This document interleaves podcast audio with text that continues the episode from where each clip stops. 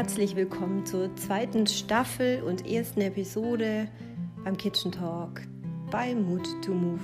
Ja, wir starten heute wieder eine zweiten Staffel. Ich habe mir überlegt, da wir den September angetroffen haben, wir uns dem Jahresende zuneigen und äh, in der Berufswelt heißt das Thema Jahresendansteuerung, auch Lesson Learned. Was haben wir in diesem Jahr für Zahlen geschrieben, Projekte bewältigt, gut gemacht oder auch nicht gut gemacht? Ähm, ja, in der Natur oder auch in der Welt der Landwirtschaft wird über die Ernte gesprochen und im Projektmanagement kann man genauso sagen, wie war das Jahr, sind wir zufrieden gewesen, was können wir besser machen oder wo geht die Reise denn im neuen Jahr hin? Und ich denke, das Thema Wendepunkt oder Wandel ist für mich das Wort des Jahres, einfach auch, weil ich immer wieder aus dem Wandel in verschiedene Bereiche gekommen bin. Zum Wendepunkt, was ich gar nicht als Lebenskrise deklarieren möchte. Und äh, ja, darum geht es heute. Was sehe ich da für Chancen, für Perspektiven oder auch für Möglichkeiten für jeden von uns. Denn wir können jeden Tag bestimmen, wo die Reise hingeht, wie wir es besser machen können. Und ich freue mich, dass ihr wieder dabei seid. So, wir haben September, der Monat, der für manche golden erscheint. Die Natur bringt Blätter von den Bäumen. Es kann sein, dass wir einen goldenen Herbst haben, einen ja, wie nennt sich das? Altweibersommer. Überraschenderweise, die Ernte kann gut sein, es kann schöne Momente geben, aber auch Nachdenklichkeit. Und äh, in ganz vielen Fällen ist es so, dass wir einfach merken, dass die Zeit so schnell vergangen ist. Und ähm, wie ich es schon im Intro erwähnt habe, geht das in der Betriebswelt los, dass wir sagen, Jahresendansteuerung, was muss man noch alles machen? Richtung ja, sind die Rechnungen alle eingefordert? Was müssen wir zurückstellen? Welche Projekte sind abgeschlossen? Haben wir Deadlines erreicht? Was können wir für nächstes Jahr tun? Wie viel Budget ist noch übrig? Und die Planung der Jahresscheibe, so wie man es im Controlling nennt, ähm, kann ich auf die private Lebensumstände ja genauso umlegen.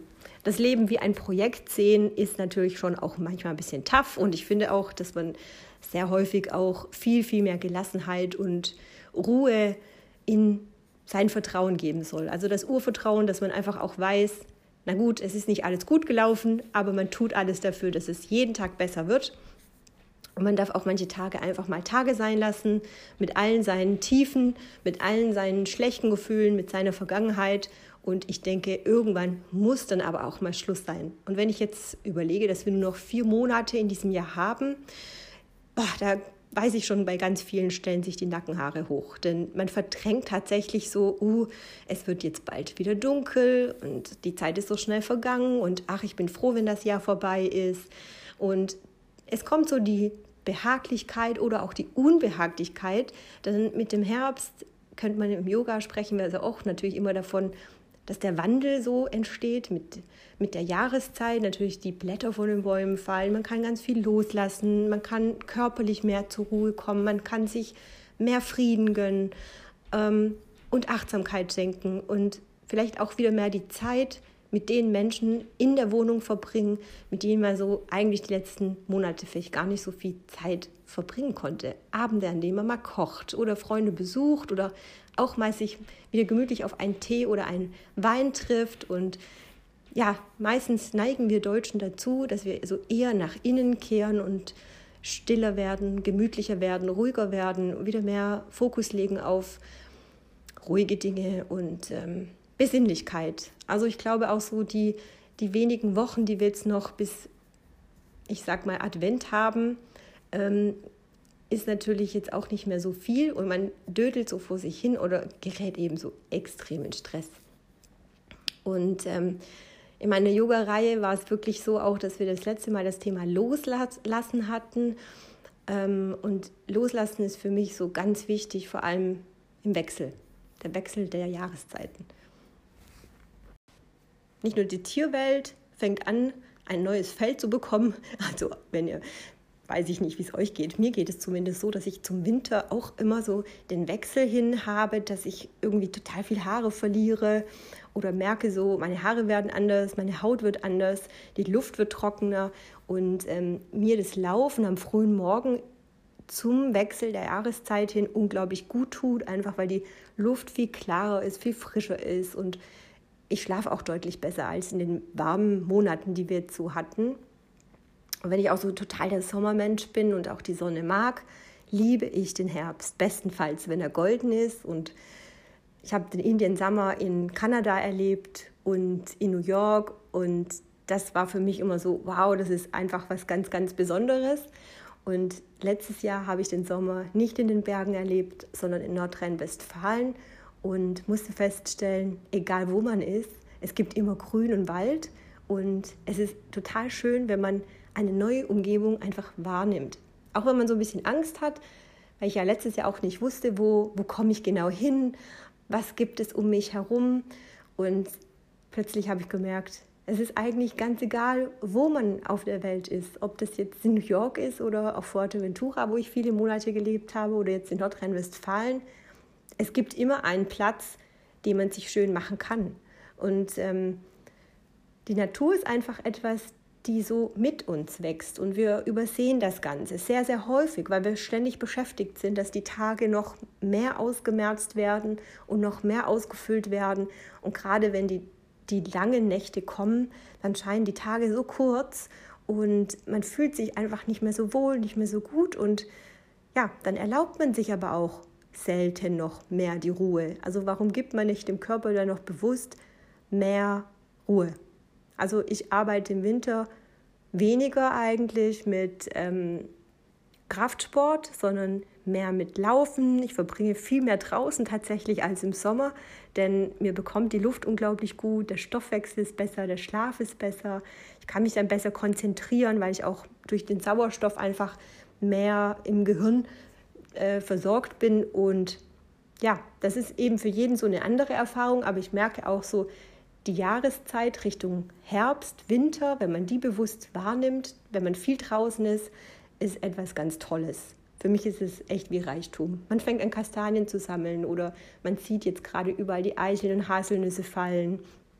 Und auch wenn alles anfängt gelb zu werden, dann, ähm, ja, vielleicht erinnert ihr euch noch an die Folge ähm, Neuzeit-Indianer. Da war der Frühling sehr präsent und ich finde das immer sehr, sehr wichtig, auch im Achtsamkeitstraining, dass man die Natur einfach aufnimmt. Das ist eine Gabe, die wir verlernt haben, Achtsamkeit in der Natur auch wirklich zu verinnerlichen. Denn wenn wir uns dem Ganzen draußen auch mal annehmen, wenn der Himmel weiß und grau ist, ähm, versinken wir immer wieder trotzdem in unserer digitalen Welt und vergessen, was tatsächlich draußen passiert. Und das ist so viel Geschenk mehr, als wenn ich die Zeit in der Wohnung verbringe.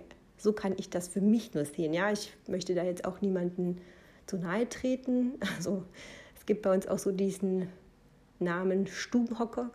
Viele kehren auch dann eben im Winter sehr, sehr stark nach innen und wollen auch weniger reden, weniger unternehmen. Und die Trägheit macht uns natürlich ja auch nicht zufriedener. Warum ich aber heute eigentlich das Thema anschneide, ist Wendepunkt. Also der Wendepunkt im Leben, der findet ja vielleicht im Jahr mehrmals statt oder auch natürlich mehrmals im Leben. Und ich finde, dass so ein Winterblues oder ein Tief, ein Stimmungstief mit dem Wetter natürlich auch immer eine Art von Wendepunkt ist und keine Lebenskrise, nur weil ich mich jetzt für vier Monate einfach mit anderen Dingen beschäftige oder gar nicht beschäftigen möchte.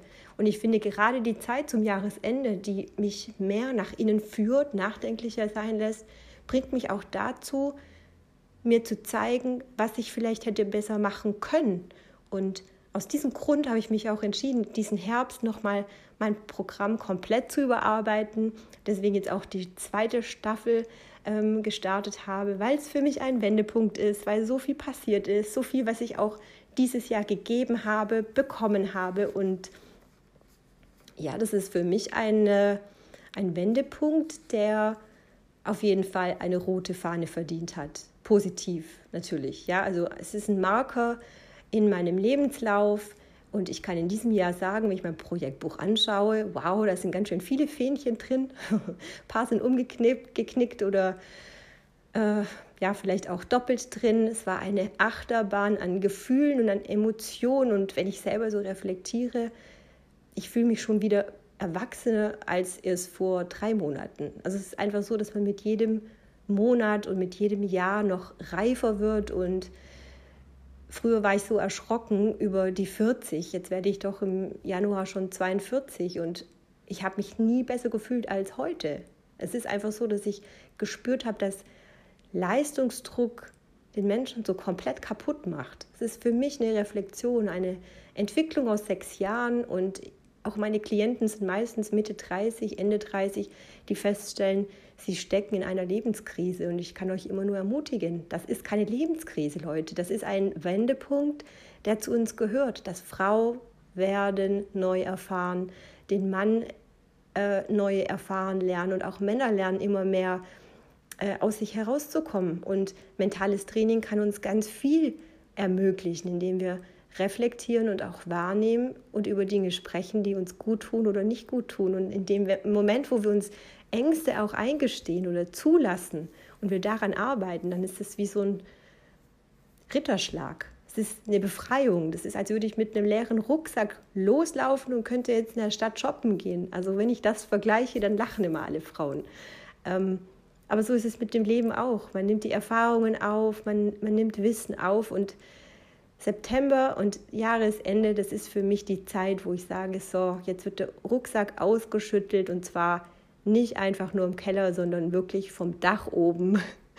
Und es kann alles richtig ausgeschüttet werden und es darf rausfallen. Der Rucksack kann umgestülpt werden, Platz für Neues wird geschaffen und ähm, ich muss mir den nicht gleich wieder vollpacken. Also genießt die Zeit, jetzt loszulassen, genießt die Zeit, euch zu erden, langsamer und ruhiger zu werden, stiller zu werden. Und ich lade euch ganz herzlich ein, kommt in meinen Workshop im November nach München am 24.11. Schaut auf meiner Webseite vorbei.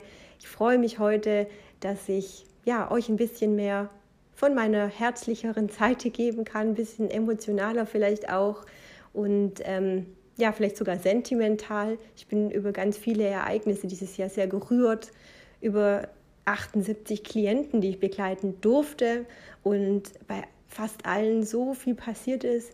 Ähm, ihr habt mir meinen Lebenstraum ermöglicht. Das ist auch etwas, wo ich sagen muss, wow, ohne Community wäre ich auch nicht da gewesen, wo ich heute bin.